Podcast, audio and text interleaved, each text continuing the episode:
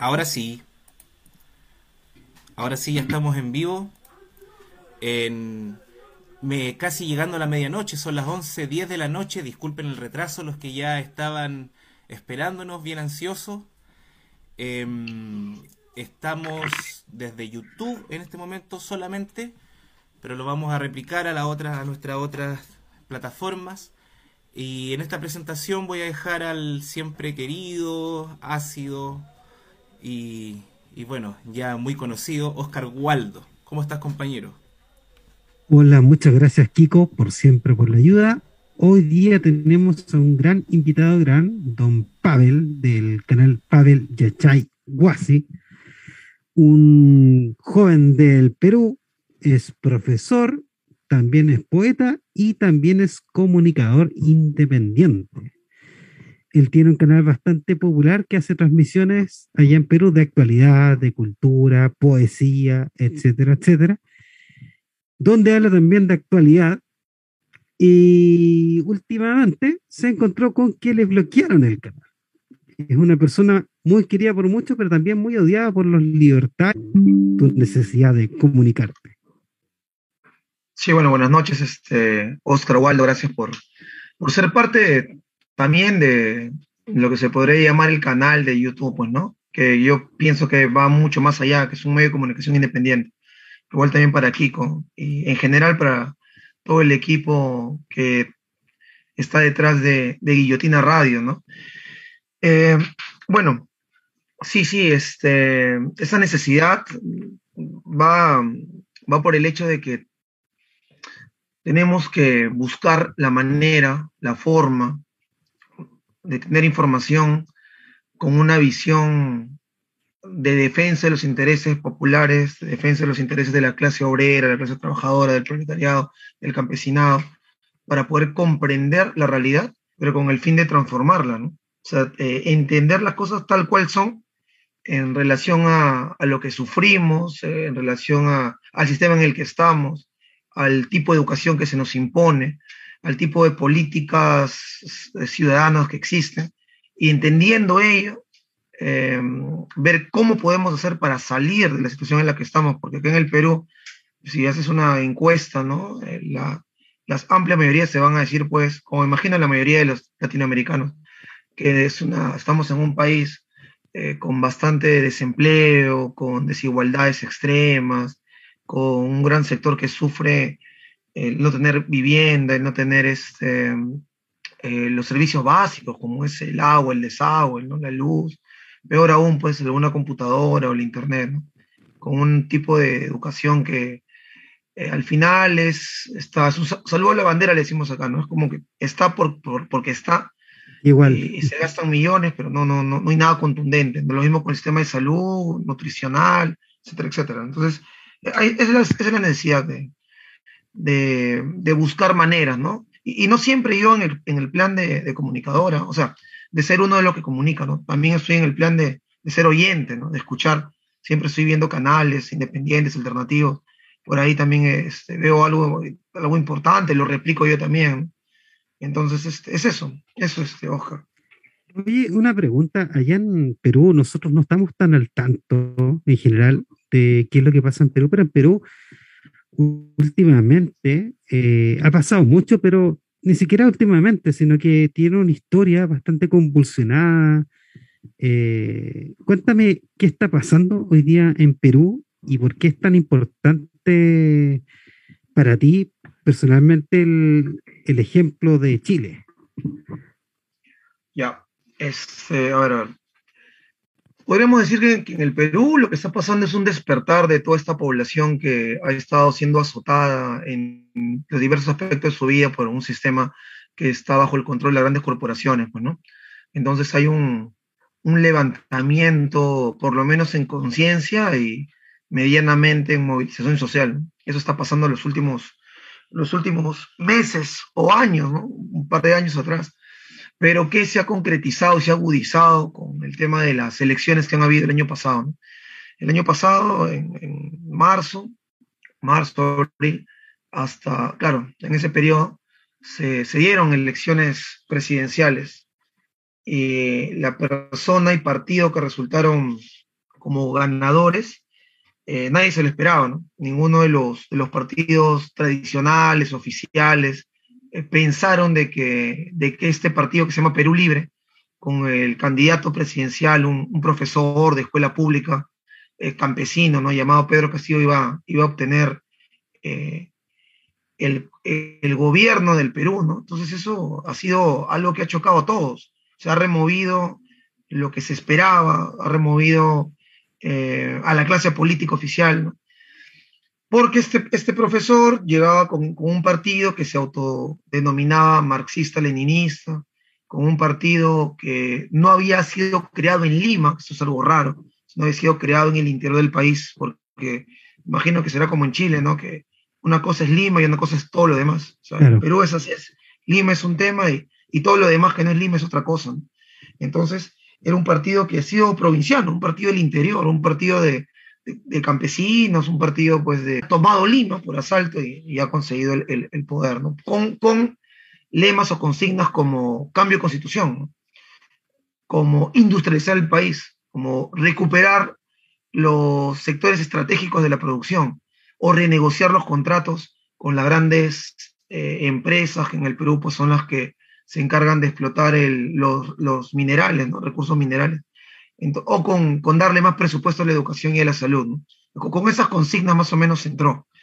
Eh, ponerle frente a cualquier imperialismo a nivel de injerencia política, eh, la unificación con los países o con los pueblos de, Latinoamérica y del mundo también. ¿no? ese tipo de consignas, eh, vamos a decirle porque son entre socialdemócratas o consignas con un nacionalismo revolucionario, lo, ha planteado. Entonces, eh, la población ha sentido que, por lo menos la población del interior, ¿no? que era un partido que sí lo respaldaba, un partido bastante conservador, ojo, ¿ah? eh, no, no progresista, ¿no? O sea, no, que, para nada. Que no ha tenido en su bandera el tema del aborto, de la legalización de la marihuana, ¿no? Que no entraba este tema del de, LJ HITC, movimiento LGTBIZ, no, no, no, por ese lado, no, no está a favor del matrimonio homosexual, por ejemplo, sus, banderas eran otras, Entonces, este, y el Perú, la población es bastante, bastante conservadora en general. Principalmente el mundo andino, amazónico, es bien, bien conservador. Pero no, quizás no era posible llegar también con esas consignas a, a ganar, a tener popularidad también no hubiera debilitado bastante. O sea, estamos hablando de, una gran parte de la población que, nace, con, que nace y, los primeros meses vemos un cuadro de, anemia en el niño, de desnutrición. O sea, a, ese conjunto de población le vas a decir, una de nuestras luchas es este, para que el Estado pueda pagarte tu operación de cambio de sexo, pues te van a decir, oye hermano, estamos en otra situación acá, ¿no? no Acá en Lima, Lima, la capital, hay miles de miles que no tienen pues luz y agua en su casa, o sea, no tienen desagüe. No, no, no llega el desagüe a su, zona. A ellos pedirle que nuestra lucha va a ser por la legalización de los cannabis, o sea, no, encajaría ¿no? En, la situación. Entonces, creo que me han ayudado eso, ¿no? de, que, de que ese partido más bien se centre en otros puntos, de repente este, con más necesidad para las grandes mayorías, que reivindicar posturas de, de ciertas minorías oprimidas en Perú, Porque ha habido otro partido que sí lo reivindicaba, que era el partido como sería el de Boric, ¿no? Allá acá se llamaba Frente Amplio. Y ese partido sí estaba reivindicando eso, y al final no tuvo apoyo. acá igual, acá igual es Frente Amplio. De hecho, lo curioso que me pasa es que allá eh, Castillo llegó con, claro, con consignas más eh, conservadoras, pero también con consignas que tienen que ver con la clase trabajadora y con la provincia. Y también respecto al trabajo que tú haces, tú siempre te has planteado como un crítico, o sea, como que alguien que votó por, por Castillo, pero eres crítico. Y nosotros acá en Chile estamos viendo que esa crítica es, no tiene cabida en, en, en ningún medio oficial y también es muy, muy castigada. O sea, acá uno critica algo. Están los que critican por cualquier cosa, sí, perfecto. Pero si uno critica o hace un análisis de para dónde apunta el, el gobierno de Gabriel Boric, con, con, una compañera ahora baleada y, ha respaldeado él a los carabineros, eh, entre otras cosas, es súper mal visto, pero allá en, en Perú eh, son bastante críticos, por lo menos lo que uno ve, mucha movilización. Uno no entiende si de dónde vienen esas movilizaciones, porque eh, hay, al igual que acá, hay, una, un paro de camineros, etcétera, etcétera. Uno no entiende muy bien de dónde se están alzando esas banderas, pero sí que hay una crítica. ¿eh? ¿Qué, me comentas de eso? De, cómo, cómo, es que el pueblo tiene, mantiene esa postura crítica ante Castillo. Eh, ¿A qué lo relacionas tú? Eh, bueno, en Chile hay una tradición de izquierda mucho más, mucho más potente, pues, creo yo. Por lo menos veo que, hay este, organización, que han habido cordones industriales, ¿no? O sea, que han habido sectores gremiales, estudiantiles, juveniles, con bastante conciencia, con, una visión clara, pues, ¿no? Eh, en el Perú no, no ha sido tanto así, ¿no? Han sido grupitos, por ahí, guerrillas, pero no había un movimiento social este, de masas con una conciencia clara de, de quiénes son y lo que quieren este, como, como proyecto de, sociedad y de país. ¿no? Entonces, eh, eso de, ser críticos a, Castillo, eh, lo que pasa es que los, los, los, grupos que han tenido el poder en el Perú, el poder total, ¿no? porque siguen teniendo el poder, el poder económico, pero el poder total, político, económico y social, em, al, al, simplemente en el momento de que era, era una posibilidad de que Castillo entre.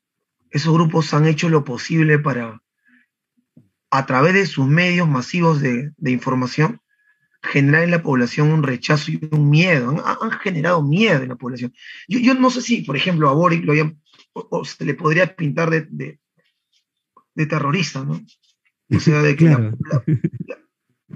la, prensa de derecha, no, son terroristas, no, no, no, sé. No, en cambio, todavía no, todavía no, no sé. Son capaces. Acá hay una derecha igual eh, tradicional, pero la del Perú es, es peor. Eh, ¿Qué quieres que te diga? O sea, los fujimoristas son un, eh, una especie terrorífica, la verdad. Pero acá, ahí en el pinochetismo acá igual no es tan grande como es el fujimorismo en, en Perú. Claro, y el Fujimorismo, eh, Fujimorismo es más reciente aparte. O sea, estamos hablando de los 90. Entonces, eh, es, tremendo lo que yo veo. O sea, a un año buscar la vacancia de un presidente. No, no, no, pero es que, Waldo, la, vacancia no se buscó, no pasó un año para empezar, son nueve meses. Claro, pero la vacancia, la vacancia se buscó antes de que entre a gobernar. o sea, un, un tema es que, que, que Pedro Castillo haya entrado y luego de tres meses uno diga, pues no, no, ya no va, ¿no? No, se puede. Pero lo que hemos visto es que desde antes que él ingrese a gobernar, toda la derecha hizo una sola fuerza, una unidad, como nunca antes viste en la historia del Perú. Todos los grupos de derecha, pero todos, ¿ah? Y, obviamente todos estos grupos al servicio de, las grandes corporaciones, pues, ¿no? O sea, los empresarios, estos grandes empresarios multimillonarios, eh, ellos, ellos tienen algo así como una organización, llamado la CONFIET, esta confederación de grandes empresarios, la CONFIET, que aglutina pues a, los grandes grupos económicos. Ellos hicieron fuerza común y todos en contra de, la posibilidad de que Perú Libre con Castillo entren a gobernar. Pero eso, no fue ya entrando, o sea, eso no fue con Castillo adentro, eso fue desde antes. Cuando en las elecciones se, demostró pues que el pueblo había respaldado Castillo, ni bien se supo eso, eh, ellos plantearon de que era fraude y se fueron hasta la OEA a, llevar ese reclamo. ¿no? Es más, cuando ya comenzó el gobierno, el Congreso, que tiene mayoría de derecha, ese Congreso abrió una comisión investigadora, pidió, pidió miles de miles de miles de dólares para hacer una investigación, ya, ya con Castillo adentro, ¿no?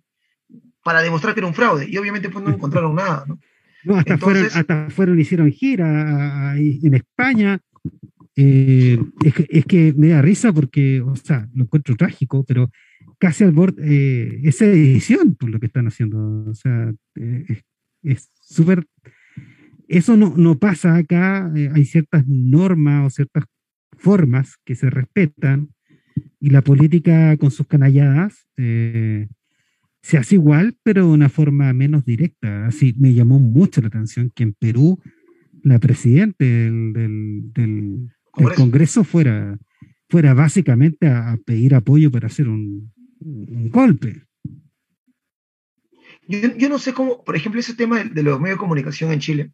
O sea, a ver, acá estamos hablando de que las 24 horas del día y los 7 días de la semana, el, ataque que se hace al gobierno y a todos aquellos que somos parte del movimiento de lucha social, eh, es un ataque directo, ¿no? O sea, por eso no, sé cómo hacer en Chile, pero por ejemplo, eh, decir de que, de o sea, decirlo públicamente a través de un medio de comunicación formal, ¿no?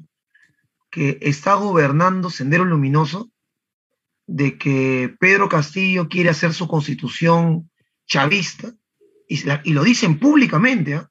o sea, está gobernando una guerrilla maoísta en el Perú, de que estamos bajo la dictadura comunista, autoritaria y dictatorial estalinista en el Perú. O sea, no sé si ya se pueda decir de esa manera y que no pase nada, pues, ¿no? No, no, no sé, pero, pero los, los canales dicen eso. O sea, constantemente estamos bombardeando a la población diciéndole eso. O sea, no estamos hablando de que un, un, un, youtuber independiente con 100 personas que lo miran, no.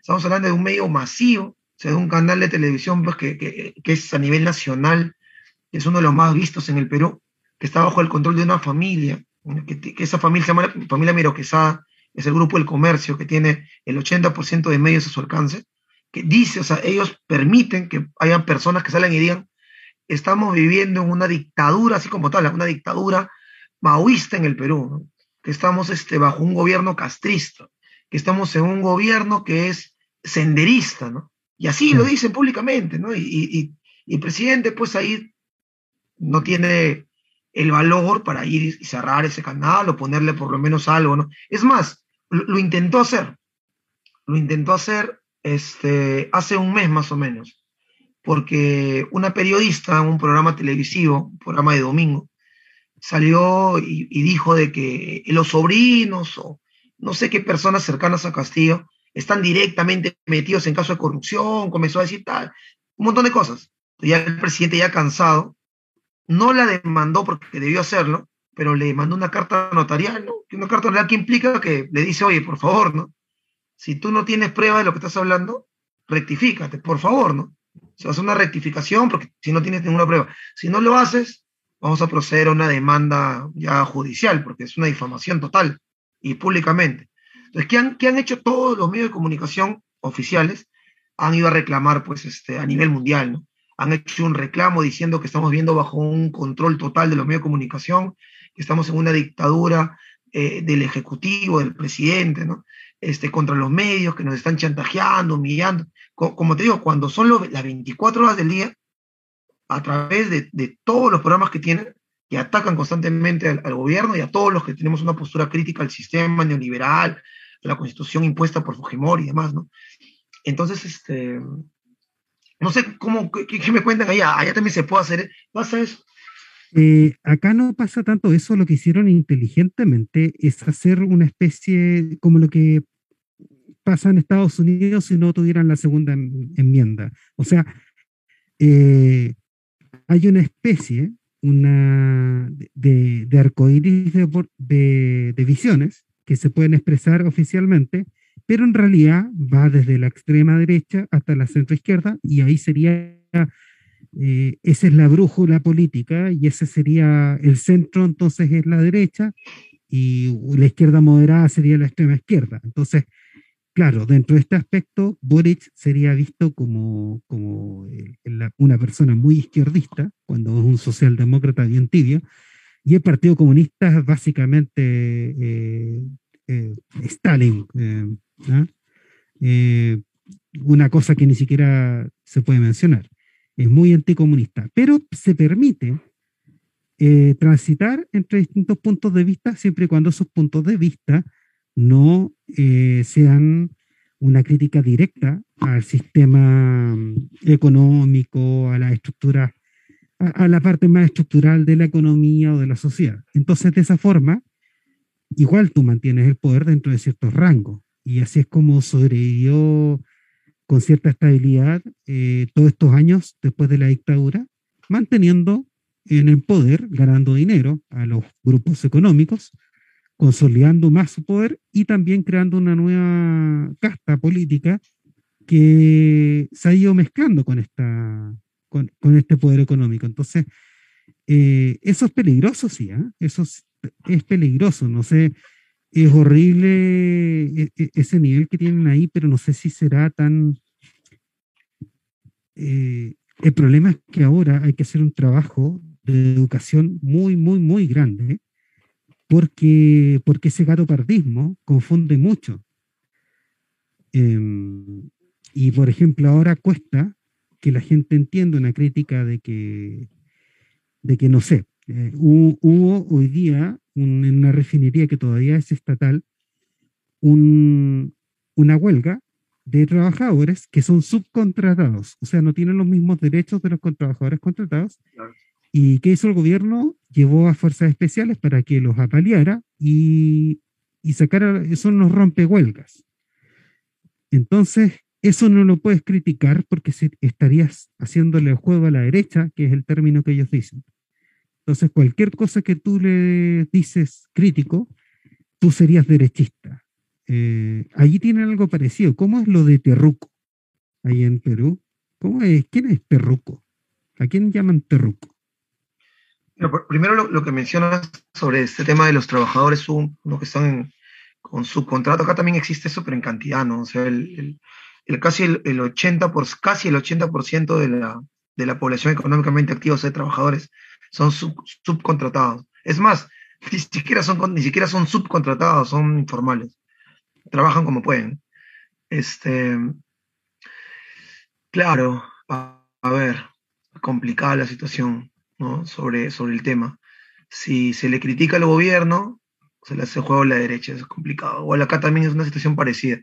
Bueno, los terrucos eh, son todos aquellos pues, que han pertenecido o pertenecen a, los grupos que se alzaron en armas en los 80 en el Perú. Pues. Entonces, si, por ejemplo, ¿no?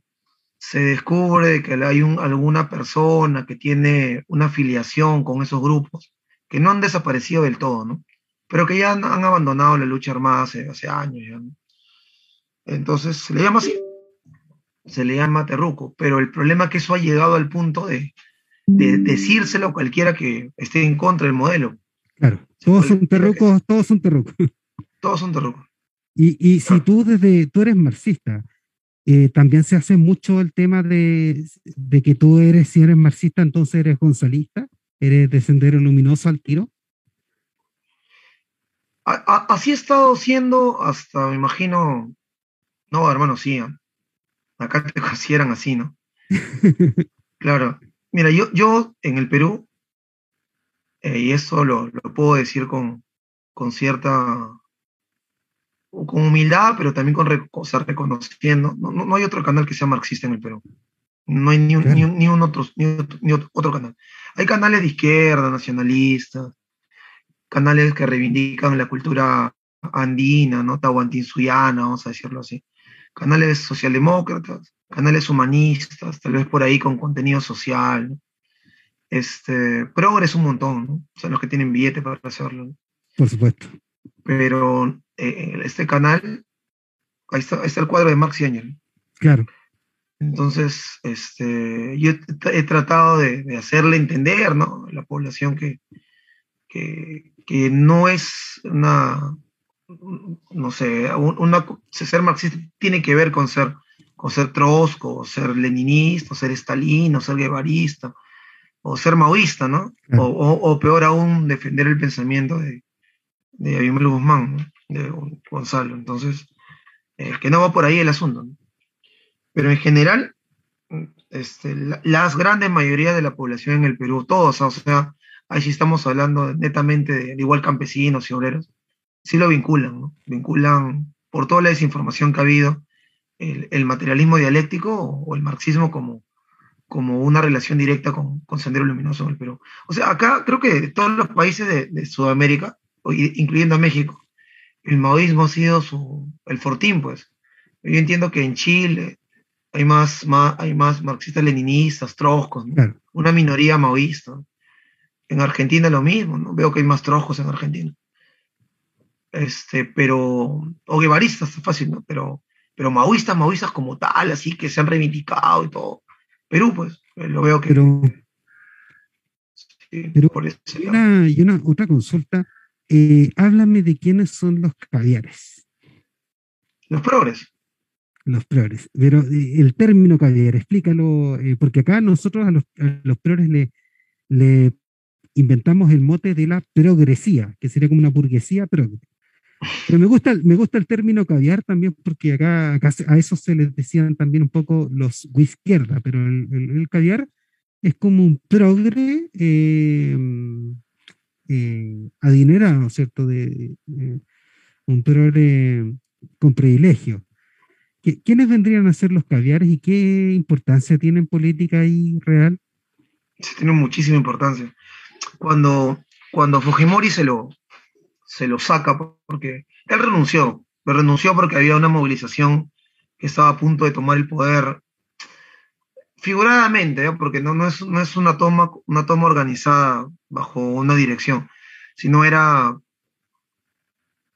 la movilización total y completa por el, era la consigna como en Argentina, que se vayan todos, más o menos. Entonces, cuando Fujimori estuvo ya en, en los últimos meses, este, y la movilización estaba constante, ¿no? Estaba constante. Todo, todo el Perú vino a Lima y, reventaron Lima en el 2000. En el 2000. Y para la mala suerte de Fujimori, porque a él no le importó, con él no era, se, se salieron a la luz unos videos donde el, el asesor de, de Fujimori. Los Vladi videos compraba, ¿no? Y bueno, ya eso, ya, ya, ya con eso, no había más que hacer. salieron muchos chilenos también en estos videos. De todo, hasta gente de la FARC, gente de varios países de acá. Sí, de todo, de todo. Y se fue, se fue Fujimori. Y, y acá viene el tema, ¿no? La izquierda, la izquierda que había estado siendo perseguida por, por Fujimori, ¿no? O sea, cualquier persona opositora al régimen fujimorista era tildado de terruco, justamente. como buen terruco tenías que ir, tenías que desaparecer, ¿no? O, irte del país o, la cárcel. y si eras un terruco pobre, la muerte, ¿no? La, desaparición, pues, Claro. No, había más, ¿no? Entonces, este, esa izquierda, la izquierda en general, que había perdido cualquier tipo de poder, cuando se va a Fujimori, dice ya, pues, ¿no? Aquí estamos. Y hemos ayudado a votarlo. Entonces hay una repartija. Hay unos, un tema de, nos repartimos el poder. ¿Y a quiénes se reparten el poder? La izquierda y la derecha se reparten el poder. El poder del, total del, del Estado, ¿no? Entonces, esta izquierda comienza a acaparar puestos en los ministerios de cultura y la mujer, ¿no? este, en algunos, con algunos programas financiados por el Ejecutivo en el Congreso ocupan poder también. La derecha también lo mismo, ¿no? Por su lado también. Entre todos se reparten el poder. Y después esa izquierda comienza a avanzar de esa manera, pero es una izquierda que le convenía que todo se mantenga como tal, porque ellos se mostraban como la oposición, y a la oposición, y a la derecha también le convenía que haya esa izquierda para decir pues que, que esa izquierda, sus reivindicaciones no van a sacar al Perú adelante, porque ellos lo que quieren es que el pobre este, reciba y no, no produzca riqueza, y, así, entonces entre ellos, es una jugada entre ellos, pero se, se, quedó intacto todo. Es como un extractivismo buena onda. Bueno, se quedó, o sea, el, el modelo económico se quedó intacto, ¿no? Ni la izquierda ni la derecha lo atacaron, mm. se mantuvo como tal. Los ministerios e incluso la propia constitución de Fujimori, que tanto la derecha liberal y la izquierda socialista lo habían criticado, ninguno hizo nada. se, mantuvo todo exactamente igual. Entonces ahí esa izquierda comienza a, crecer, a avanzar. Entonces tú dices, oye, pero esta izquierda y no estaba luchando por la socialización de los medios de producción, no estaba luchando por, por recuperar los recursos que Fujimori había vendido, por desarrollar una empresa estatal que sea efectiva y eficiente, que está al servicio de la gran mayoría. No, no, solamente en papel nomás están estado haciendo... Creando sus fundaciones, organizaciones no gubernamentales. O puras ONG. Pues, claro.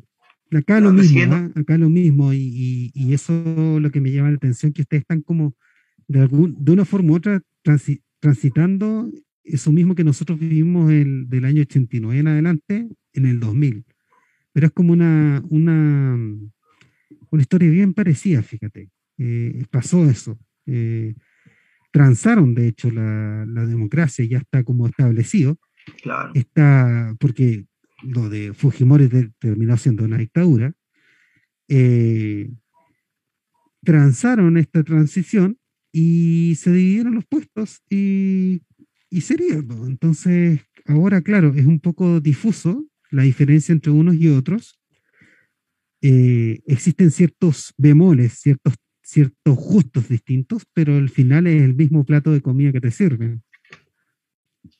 Em, y dime tú, dime tú tu canal, probablemente tal. Tú, no, pero para, para terminar, Oscar, sobre el tema de los caviares, ¿no? porque ah, justo ya, todo desemboca en eso. Bueno, entonces desemboca en que a nivel mundial, tú sabes, ¿no? Mientras no se vaya desde el marxismo, mientras no se vaya a, la base de la sociedad que es el modo de producción, mientras no se vaya a eso, entonces cualquier cosa que tú reclames es, como diría Guy Debord, ¿no? Es un espectáculo, es un show, pues, ¿no? Porque no estás tocando nada, estás dejando intacto todo, todo, toda la base de todo. Entonces, aparece a nivel mundial, ¿no? ¿no? En Perú, estos movimientos que se autodenominan socialistas o de lucha social o de reivindicación popular, pero terminan, por ejemplo, planteando el tema del feminismo.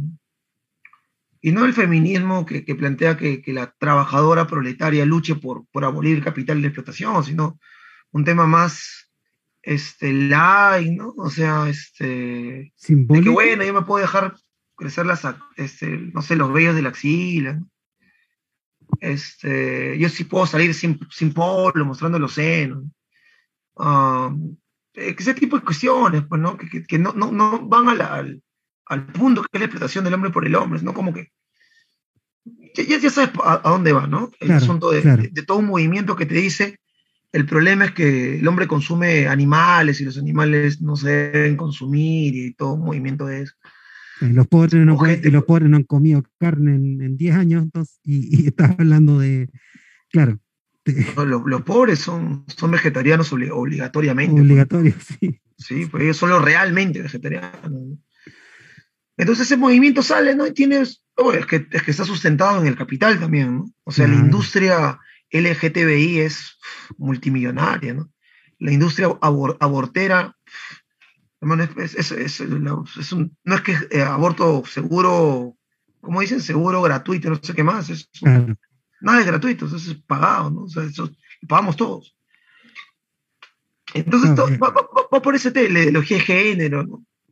Por ese lado también. Yo encuentro que, que, esas demandas de, de, de esa vereda se quedan simplemente lo simbólico, porque claro, cualquiera, cualquiera diría, ¿por qué no tengo derecho a abortar? Pero el problema es que eh, al final son puras consignas, porque mm, la aplicación de esas políticas, mm, como tú dices, no, no, es, no va a lo estructural.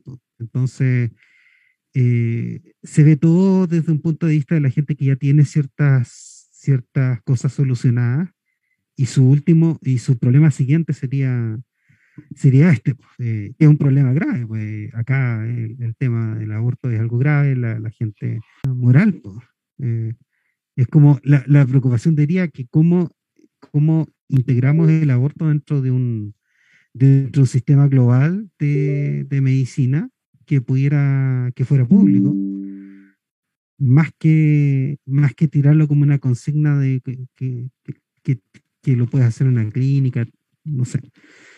Em, lo que tienen, muchos también te siguen mucho, mucho libertario para molestar. Eh, pero dime cómo tú has llevado ese, ese tema en el, en el canal, porque yo he visto gente muy variada en tu canal, pues, entrevistas de todo. Y, y, tienes una paciencia muy grande y buscas siempre el respeto.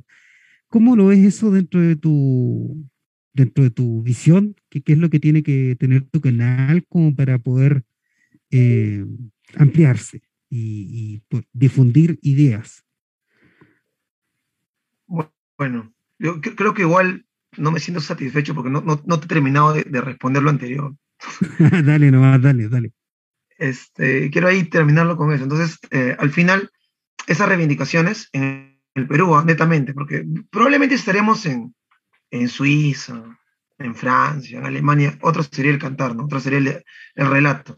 Pero estando acá en Perú, eh, ¿quiénes han abrazado esas, esas consignas, de legalización de tal cosa, de, bueno, han sido pues sectores de universidades particulares, caras, gente de clase media alta, que este, se han puesto eh, la camiseta, el polo con la cara de Che Guevara, se han puesto un chullo andino este, y han abrazado esas consignas, ¿no? no o sea, como una, una moda, ¿no? Y a esa gente eh, se, les, se les llama caviares, ¿no? O sea, a los que utilizan un lenguaje popular, supuestamente reivindicativo, que te dicen que el pueblo está oprimido y que terminan en algún concierto de rock alternativo o de música folclórica fus fusionada con rock, este, bailando, ¿no? probablemente terminan termina por ahí con algún alucinógeno un fin de semana y ya hicieron la revolución. ¿no? Eh, a, esa gente nosotros le, le, decimos cavieres, pero actualmente ese término se, ha, ha, ha, crecido tanto que también involucrarían a personas que están en el poder, o sea, congresistas, ministros que están en el poder, pero que su función en el poder no es eh, enfrentarse directamente contra las transnacionales, oligopolios o el liberalismo, sino decirse que son de izquierda y en la práctica real no hacer absolutamente nada concreto para um, darle de, o contribuir a, lo, a, que los derechos del pueblo se, se mantengan vigentes. ¿no? Entonces, ¿qué, ¿qué, ha hecho este, este señor? Por ejemplo, no vamos a poner un nombre, el primer ministro de Economía de Pedro Castillo. Él salió de, del Frente Amplio, justamente, ¿no? Se llamaba Frank. Y Franke, desde que entró hasta que se fue, no hizo absolutamente nada, pero o sea, nada diferente de lo que ya había, nada diferente de lo que Fujimori implantó. Pero antes de entrar a ser ministro, Pedro Franque iba, decía, o sea, tenía una gran cantidad de videos hablando en contra de los oligopolios, los monopolios, en contra del neoliberalismo, en contra de la constitución. Y por eso se le puso pues como ministro de Economía. Pero a la hora de la hora, pues, resultó pues ser alguien que hablaba nada más pero que en concreto no hacía nada. Entonces, ¿qué le vamos a llamar? Un caviar, pues, que se llena, llena, la boca hablando de, de supuestas reivindicaciones, pero ya teniendo el poder, en la práctica real, no hace nada. ¿Y por qué caviar? Pues porque obviamente pues el caviar en el Perú es un alimento pues este, que lo consumen solamente la clase élite. ¿no? Y como el caviar sí. está relacionado con Rusia, y como se asume sí. que Rusia es socialista, porque está la gente siempre pensando lo mismo, pues ah, mira, ¿no? Tú al final eres alguien que dice defender la clase obrera, dice defender a los trabajadores, defender a los campesinos, y tomas champán, bebe whisky, tienes sirvientes en tu casa, o empleados que trabajan para ti, nunca te falta nada, estudias en una universidad cara, y encima pues te alimentas con, con algo así como decir cisne o, o, caviar, ¿no? Hay que dar políticas con un fondo ideológico, económico, político, se puedan difundir, que se muestre realmente qué es lo que se quiere y que la población peruana eh, reciba esa, esa información y que teniéndola puedan criticarlo, puedan discutirlo, pueden, puedan abrazarla en parte o no.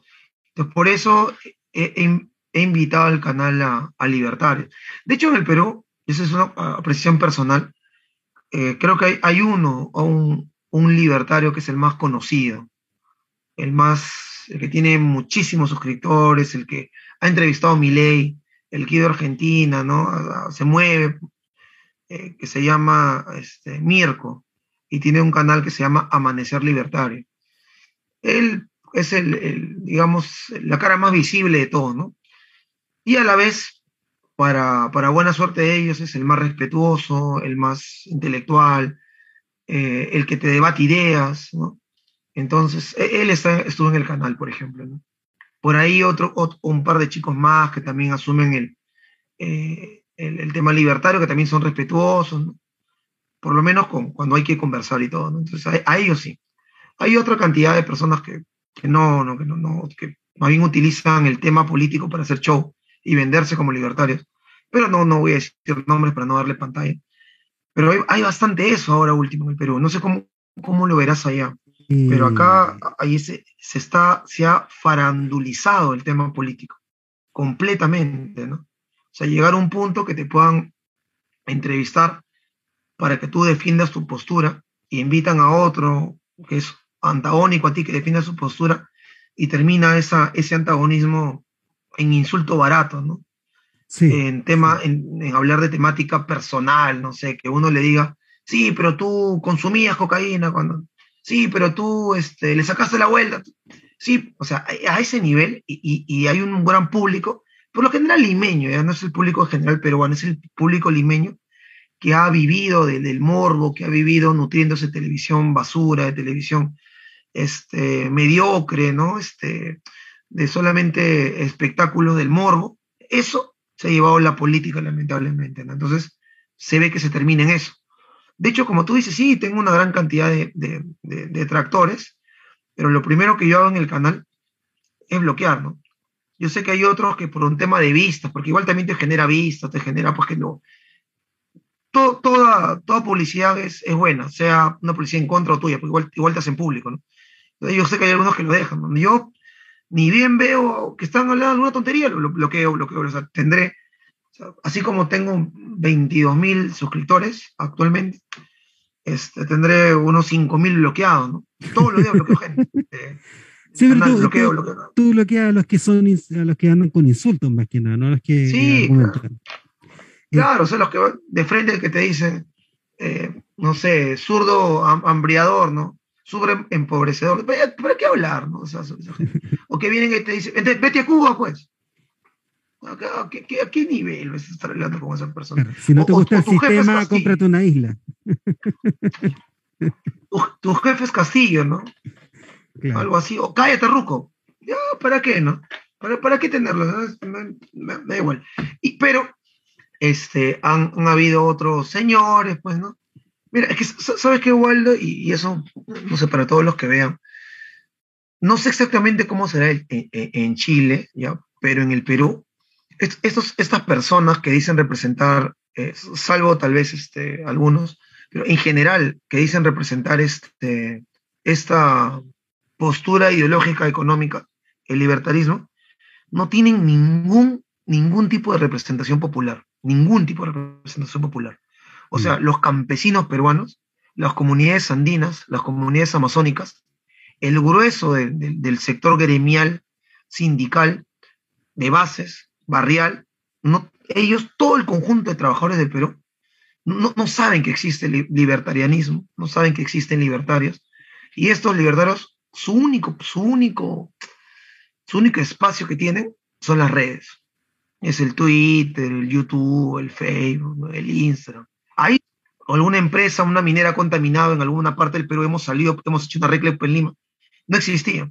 Entonces, estas personas nunca han tenido ningún tipo de, de presencia social, de presencia popular, de presencia em, barrial. No tienen, no nada. O sea, todo está, es virtual. Entonces, yo personalmente, hermano, yo, yo nunca caería en el juego de de ponerme a discutir con estas personas, de rebajarme al nivel este, de insulto o de meterme en lo, que puedan hacer, porque no, existen. O sea, en, el Perú, en este Perú de 33 millones de habitantes, con un gran sector, este, con casi el 80% de, de, informales, estos señores no son nada, no, no, tienen ningún vínculo con nadie, no saben, no hay un contacto con gremios, sindicatos, organismos, no hay nada, no, no, no, no existe, o sea, todo es red, todo es estar en su casa. Sí, un poco difícil, un poco difícil siendo tan individualista, eh, pensar que van a crear comunidad si todo su discurso se hace, se hace en individualismo, entonces Claro, acá también lo mismo, ¿ah? ¿eh? mucha presencia virtual, muy bien financiado, mucha gente que pone dinero, pero al final las marchas, cuando hacen sus organizaciones, eh, deben preferir consumir algo en vez de estar eh, luchando por algún ideal, me imagino. Eh, de todas formas es un fenómeno interesante y, y, arrastra a la gente, o sea, es cosa de ver a, a Milei en Argentina y acá eh, sacaron el tercer lugar con un, uno que era más ad hoc a lo eh, afín a los libertarios que se que se era un no Cast es más pinochetista eh, pero claro algunos libertarios votaron por él pero había uno que se llamaba Parisi y él él, hay harto libertario que lo seguía y sacó el tercer lugar, sorprendentemente. Em, de todas formas, es, algo que hay que ponerle, ponerle ojo cómo se desarrolla, porque em, de alguna u otra forma ellos han podido, eh, ellos eligieron a Trump, o fueron allí quienes movieron virtualmente que Trump fuera elegido y y son los que terminan después quizás siendo ministros de economía, de, de, posibles gobiernos eh, filofascistoides con esta mezcla que tienen, ¿cierto? Ellos que, que no son necesariamente fascistas, pero tampoco les molesta mucho el fascismo.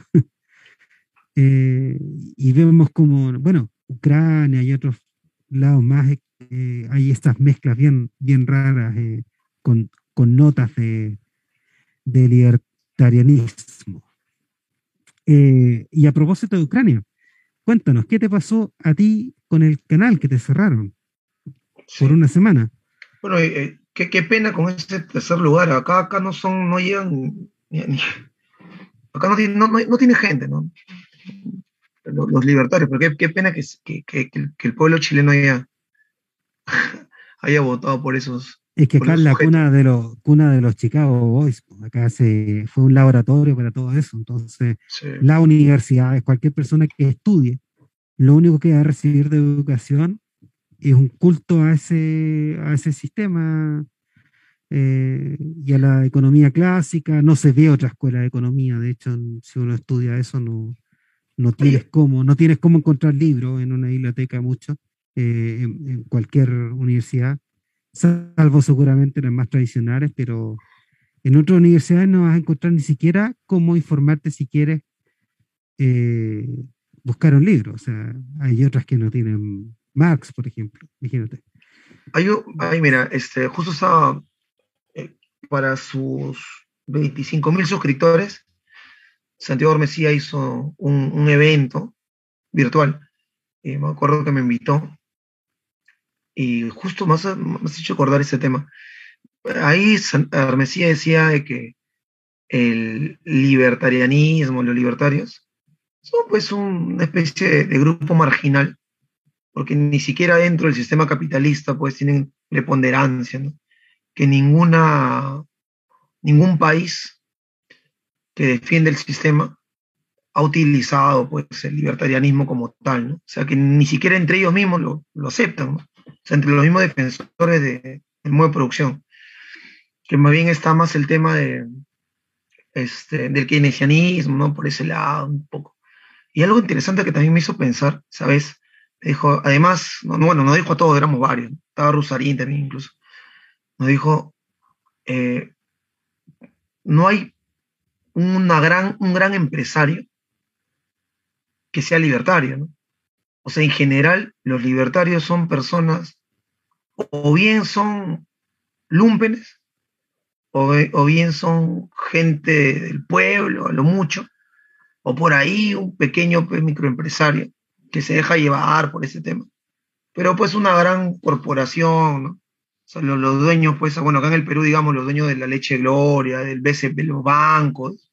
No, pues no, ellos apoyan a, su, a tal partido, a tal partido, ¿no? Porque esa cuestión de chiste para ellos, porque ellos quieren un Estado que los proteja, un Estado que les permita seguir siendo hegemónicos, un Estado que les dé las... Un Estado que obviamente. O sea, claro. Eh, es, es, es, verdad lo que dicen, no, no hay alguien que realmente trabaje eh, a nivel eh, importante en la economía y que sea libertario.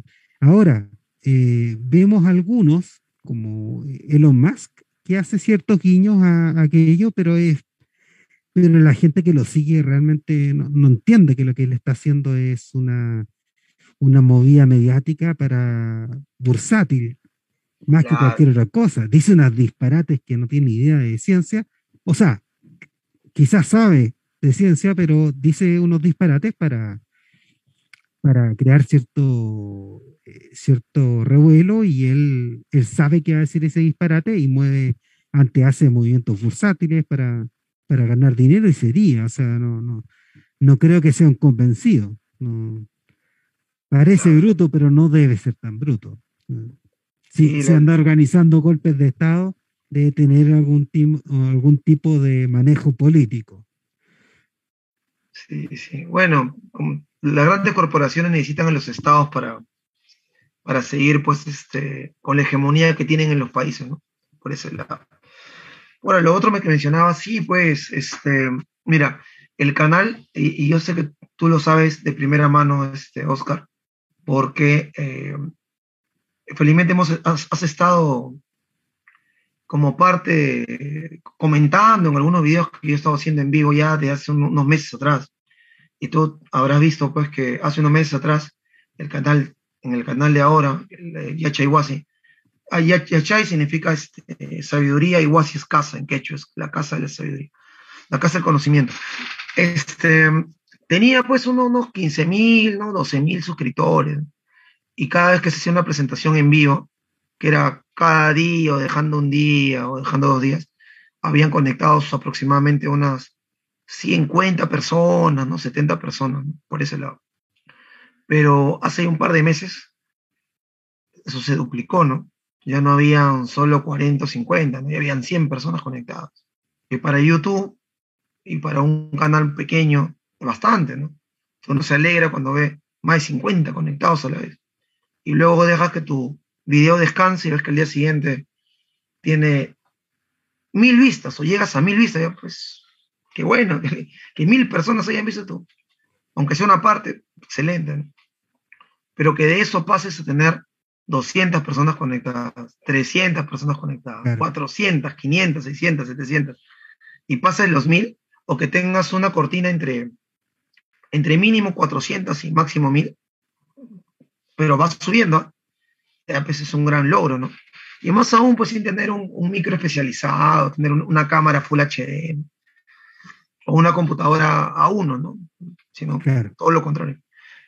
Eso, y que luego tu video descanse, y que el día siguiente veas que tiene 8.000, 20.000 vistas en 24 horas, ya pues hermano, ese es un, un gran logro, ¿no? Se ve que hay un, un, trabajo ahí que se está realizando, que está dando sus frutos, que hay personas que están entendiendo el mensaje, lo comprenden, lo asimilan, y decir en el Perú, soy marxista, y que la gente igual esté ahí, y hablar de lucha de clases y que la gente igual esté ahí, y de explicar de vez en cuando qué es el comunismo, porque hay que explicarlo. ¿no? Leyendo Marx, la gente igual... leyendo Marx, eh, eso es, es, es, particular, ahí. Sí. La gente receptiva, ¿eh? bueno, es que yo creo que es como básico de algunas cosas de Marx son como son eh, básicas pues. el materialismo es, es, algo que llega si lo explicas bien eh, y te censuraron exacto entonces yo ahora he estado en eso no o sea avanzando pero en cantidad a, a, al, al nivel que te estoy explicando y se ha pasado hace dos semanas estamos eh, con, con, algunos compañeros haciendo un programa por 20 mil suscriptores, ¿no? ¿no? Y ahora estamos en 22 mil y más, ¿no? Así brevemente. Y, y, los videos han estado teniendo bastante, bastante acogida, pero eso también ha, ha generado eh, amenazas, insultos, ¿no? De, de parte de, de, personas pues, que tienen problemas mentales, ¿no? Que, que no, que no refutan tus argumentos, sino que van a atacarte. Bueno, en fin, en fin, en fin, en fin. Y eh, el, día, el día viernes de la semana pasada, este, justo el Congreso de la República del Perú, eh, bajo la Comisión de Constitución, le negó al pueblo peruano el derecho a decidir si quiere o no quiere un cambio de constitución. Hicimos un programa de ese tema y luego una, una luchadora social muy querida en el Perú profundo, más que todo en la clase campesina, Martina la cámara. Ahí lo cubrí. ¿Todo bien? Y este sábado, o sea, estamos hablando, hermano, de, hace tres días, ¿no? menos de dos días. El sábado, en la mañana me levanto eh, motivado porque acá nosotros somos un, un, canal de acción, pues, ¿no? No somos solamente hablamos y nos quejamos, sino que vamos y actuamos. Entonces, el viernes estuve, como te digo, cubriendo eh, un video sobre el tema de, del archivamiento de esta, de esta posibilidad del referéndum para que el pueblo eh, decida, el velorio de Martina Portocarrero, y no, nos íbamos a los brazos cruzados. el, el, Congreso archiva esa posibilidad, el pueblo sale el día siguiente a protestar. Tiene que ser así, tiene que ser contundente, tiene que ser inmediato, acción, reacción. Y el sábado me levanté feliz, dije, voy a hacer un programita temprano, y luego me voy al centro de Lima con los compañeros a la protesta, y, me, y resulta que el, que, el, que el canal había sido bloqueado, había sido censurado. En YouTube, bueno, para los que no conocen, eh, YouTube te puede bloquear tres veces. Eh, ¿A qué me refiero? El primer bloqueo que te hace YouTube, una semana. Una semana te, te niega cualquier posibilidad de que transmitas, que publiques, o que subas algún short, algún video corto, que subas alguna historia, que subas alguna publicación o que subas lo que sea. te, te niega todo por una semana. Eh, si tú igual sigues eh, rompiendo sus lineamientos, te censura un, tres meses, sin posibilidad de nada. Y si aún tú sigues otra vez más, ya te, te bloquea para siempre. Y todo tu contenido en mi caso van a, tengo 950 videos subidos. De los como si nunca hubieran existido. Y quedaste, ahí. Yo voy por el primero, ¿no? Entonces, el primero ha sido, según lo que me dicen ellos, por hablar del conflicto en Europa, ¿no? Claro. Pero hay un tema ahí bien... Eh, YouTube, para los que subimos contenido, sí, ha puesto las reglas y ha dicho, eh, no se puede hablar de ese contenido, ¿no? Este, del contenido de la, del conflicto allá, ¿no? En Europa. Entonces, este, yo cuando lo vi, tuve que dejar de hablar de ese contenido, de, lo que está pasando allá. O lo estaba haciendo con otras palabras, en otros códigos, ¿no? Claro, como, que no, como cesar eh, voluntariamente la vida. Claro, ¿no? Claro, claro, O como este, la sustancia para, que te va a proteger en, este virus que está masivo, ¿no? Ah, claro, verdad. verdad. Claro, entonces hablar del, del, conflicto que está en Europa, ¿no? Netamente, para no decir con el nombre. Ya, he estado haciendo eso, ¿no? Pero lo curioso es que me han censurado por un video que yo había publicado un mes, un, un mes antes de que me pongan, de que pongan esos lineamientos a todos los que subimos contenido. O sea, ha sido retroactivo, pues es como que me están censurando por algo que, que cuando yo lo hice no era censurable. Y una cosa es que me digan, oye, mira, está infringiendo, ¿no? Está, retíralo. Pero no, pues me, han, prohibido postear. Yo, yo entiendo que me han estado denunciando, lo que entiendo es eso, ¿no? Que para que haga eso YouTube, que me han estado denuncie, denuncie, denuncie, denuncie todos estos este, defensores del sistema, o liberales, no liberales enfermitos, porque si fuera un liberal real, lo último que haría es prohibirte que exacto, de, hecho, eh, eh, liberales pro sanciones económicas, eso es lo más divertido que uno puede escuchar, que de las sanciones económicas. Ya que es increíble, pero he estado haciendo eso. He llegado al punto pues que YouTube ha dicho, ah, bueno, ¿por qué lo censuramos? No? Tanto que dicen que, incita al odio, que da información falsa. Ah, pues han tenido algo, ¿no? Que ha sido un video este, donde yo mostraba imágenes de aviones de parte de, la Exurs entrando a, a Ucrania. Y yo decía así como que, bueno, pues ya se demuestra quién tiene el poderío armamentístico y lo que le queda a, al, al, país que tiene su capital, Kiev, rendirse, ¿no? Para ya evitar más derramamiento, ¿no? De, de sangre. Y por eso no lo quiero.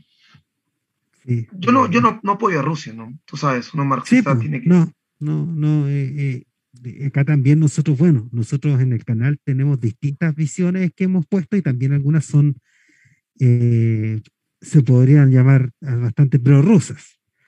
Pero es parte de mostrar visiones distintas que si no las encuentras acá, ¿en dónde más? Pues, o sea, no han censurado canales oficiales que hacen ese trabajo.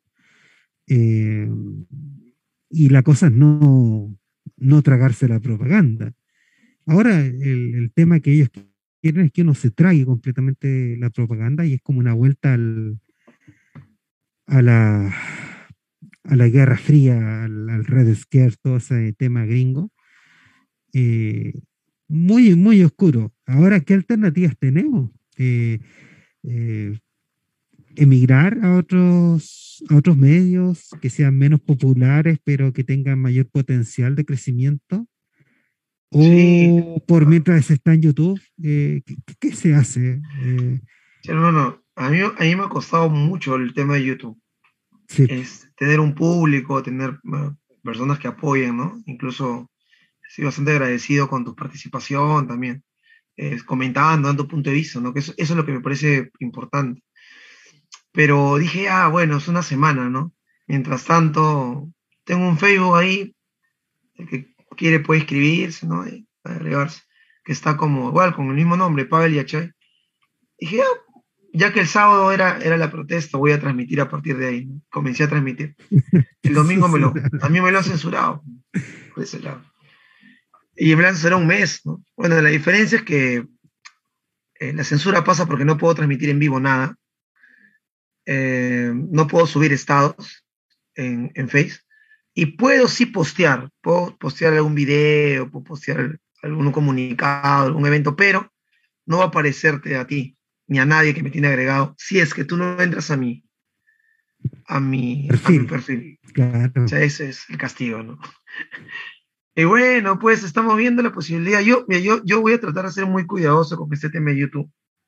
O sea, voy a seguir hablando lo, lo que tengo que hablar pero buscando la manera, ¿no?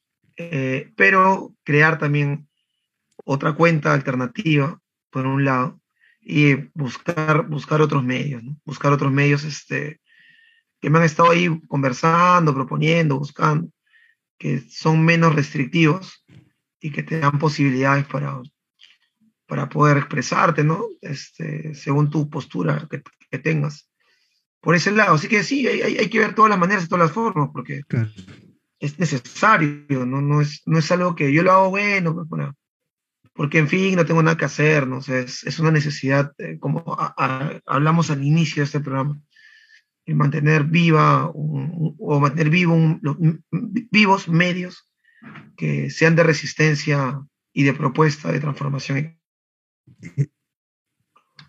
esto que tú haces se ve, bueno, se nota mucho la, el hilo entre tu, entre tu vocación pedagógica y lo que estás haciendo acá. Pero háblame de tu faceta como poeta, de qué, de qué forma se relaciona con lo que estás haciendo en tu canal. Porque también tienes como unos, unos videos donde hablas de poesía, eh, hablas harto de Bolaño también.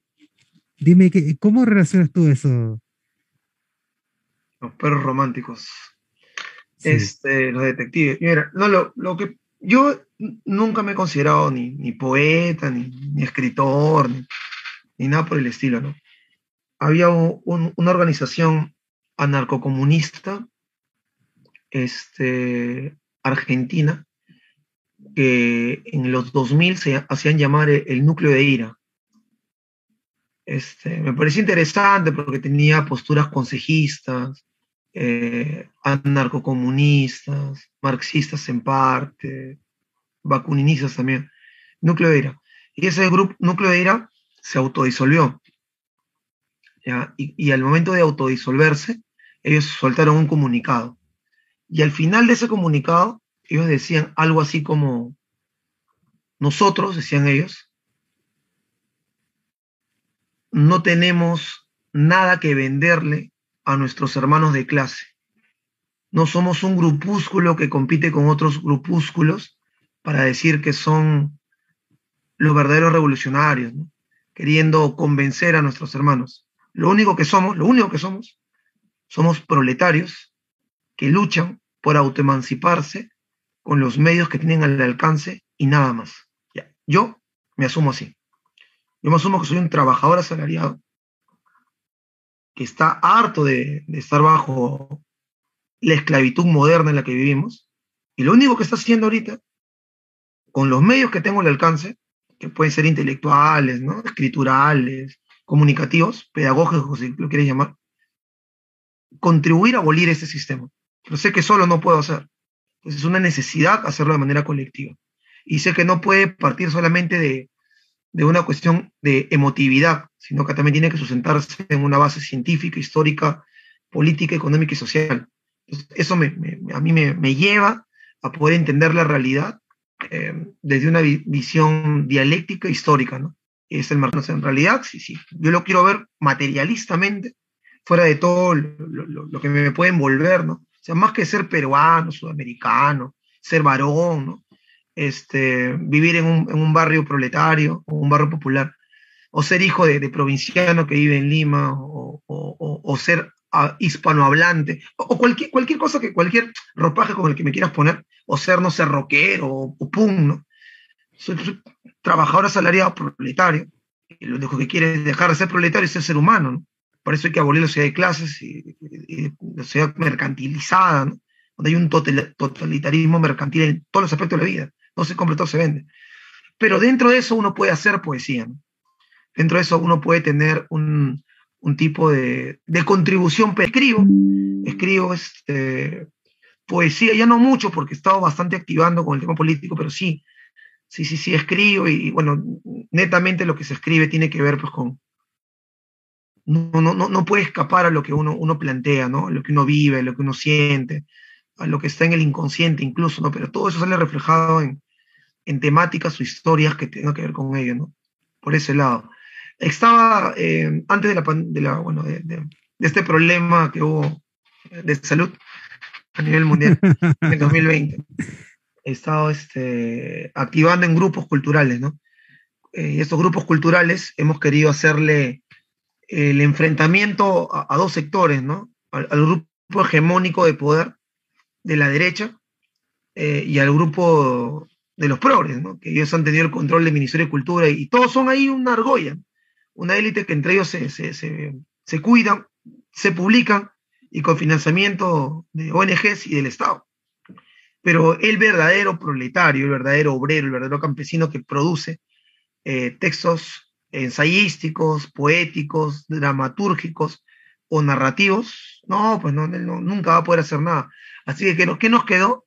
Hacer nuestro propio colectivo, hacer nuestra propia revista, este, para sacar a la luz a, los hermanos que son invisibilizados y que no necesariamente son pues, comunistas ni marxistas, pero sí tienen esa necesidad de, escribir, de, de, volcar sus, sus sentimientos en, el arte de, la escritura. Entonces tenemos eso, ¿no? Pero bueno, con el tema este, el problema que hubo sanitarios, eh, hemos tenido que dejarlo, hemos, lo hemos hecho virtual, pero ahora que se está reactivando todo y que hay menos este, restricciones, lógicamente vamos a seguir avanzando porque el arte es, un arma cargada de futuro, ¿no? O sea, la poesía, el cine, la fotografía, este, el teatro, ¿no?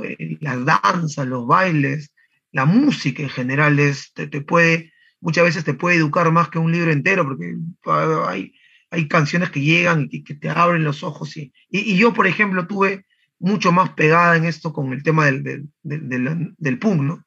O sea, el punk, el metal a mí me, me ayudaron mucho a, a de repente preocuparme por más temas, ¿no? Como que veía letras contestatarias que te hablaban de que había mucha desigualdad y, cosas así, entonces me, me, permitieron ya luego profundizar, ¿no? Pero, entré por el arte, por algunas películas, por algunas series, ahí en 2000, 2000 2001, 2002. Sí, entonces este, por ahí pues va este...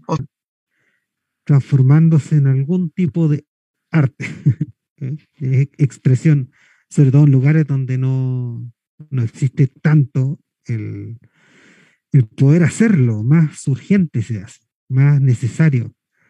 Voces ahogadas que quieren salir y decir aquí estoy también, existo. Eh, muchas gracias, Pavel. Eh, estoy muy contento con que estés con nosotros, a toda la comunidad guillotinera. No he estado pendiente de YouTube, lo siento, así que no, no he visto sus preguntas. Soy un poco neófito con este tema. Bueno, gracias, Pavel. Eh, como siempre, cuando quieras hablar acá, puedes venir a visitarnos.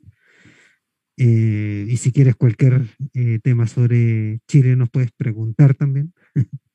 y no sé, unas palabras al cierre. Sí, sí. Este, pues, por ejemplo, ahí en Chile he estado siguiendo bastante, bueno, un tiempo atrás, el movimiento de, rap, ese colectivo Hipología de Chile, con Guerrillero Oculto, con Subverso. Sí. Este, muy bueno letras muy, muy, muy, muy buenas para mí, como que ese movimiento, donde, bueno, acá sobresalía primero Tiro de Gracia, ¿no? Pero hay una gran cantidad de, grupos, a, mí me agradaban bastante este, escucharlos. Y, también mueven gente, pues tienen una, cultura de movilidad, ¿no? La, lucha de los estudiantes allá, los, pingüinos. Entonces, es una cuestión de orgullo para todos los que apostamos por, por la rebelión consciente y transformadora para un cambio para las grandes mayorías, porque nuestra lucha para lo, la quieren pintar como violenta, la quieren pintar como una lucha de resentimiento, una lucha de odio, y es todo lo contrario, hermano. es una lucha directa para que las grandes mayorías puedan disfrutar de la riqueza social, para que no haya más un, niño que se vaya a dormir sin comer, para que no pueda haber una familia que no tenga luz o agua en su casa. ¿no? Es, una lucha para que deje de haber pues gente que tenga que estar en la calle alzando su mano para, poder llevarse un pan a la boca. Es, la lucha que queremos, ¿no? No es una lucha para que un partido al final tome el poder y vive en la burocracia y, dé migajas. O sea, para eso mejor nos mantenemos como estamos. ¿no? Es una lucha para el desarrollo social del conjunto de la, de la comunidad. Y eso no, no, lo vamos a poder hacer solo. Es más, así surge en Chile ese proceso revolucionario o explote en Chile como, como fue con la Asamblea, o no, por lo menos en el inicio, ¿no? Si es que no, no se replica en, los demás países, está condenado al fracaso. La revolución o es, o es internacional o no es nada. el, aislamiento de, un movimiento social, popular, el sistema monárquico virreinal, semifeudal, si es que no llegaba a Chile, y si Chile no llegaba a Perú, y de Perú, y, Colombia, Venezuela Ecuador, no, no, no, lo hacían también, se jodía todo, ¿no? o sea, quedaba en la nada. Era, se, iba a reinstaurar nuevamente el virreinato y la monarquía, el control total de, en, estos países. Por eso es que si nosotros no nos liberamos en masa y en bloque, está perdido. O sea, Chile, digamos, un, un, repliegue, un recambio, se va para arriba, ¿no? Comienza a haber una planificación, una economía planificada, un avance, una clase obrera organizada, con poder, empoderada, con gremios, con organizaciones de base, ¿no? Excelente, va por aquí. Pero eso, pues, si es que no, no, se replique en los demás países, no comenzamos a. Te bloquean. Se, empieza a ahogar, todos te, ahogan estos esfuerzos. Y al final se va a terminar con, alguien como, bueno, yo no, no, no, estoy a favor de Stalin, ¿no? pero con alguien tipo Stalin o Mao, que en nombre de la revolución, al final te va a meter, pero medidas que va a terminar en, en desapariciones, ¿no? en censura a los que se opongan por algo. Entonces, se va a restaurar el capitalismo nuevamente. Entonces, eh, tiene que ser masivo. Entonces, tenemos que ahí buscar la manera de, tener el contacto internacionalista, ¿no? con ese término, con ese nombre, mm, fuera del Foro de Sao Paulo, ¿no? buscar realmente un tema de base, pues, ¿no? pero estamos en ese camino. Y bueno, un saludo para la gente guillotinera, como le mencionas, qué bueno que tengas este canal, este igual, qué que, importante que, que hay este tipo de espacios donde se pueda tocar este tipo de temáticas y otras más.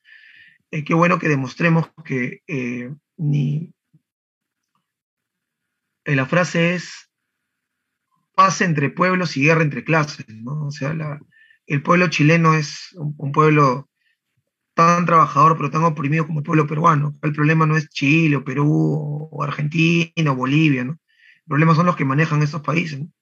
Hay que tener claro que la guerra que hubo en 1879 al, 83 no fue hecha por nosotros. O sea, ningún sindicato ha hecho una guerra, hermano. El, los campesinos nunca han hecho una guerra a otro país. La clase obrera nunca declaró la guerra a nadie.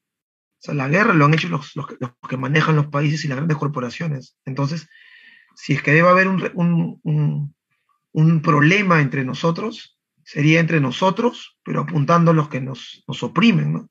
No, no, entre pueblo contra pueblo. Pues. Entonces, gracias, gracias por el espacio, gracias por, por poder que, que, se escuche esta, esta voz eh, allá también.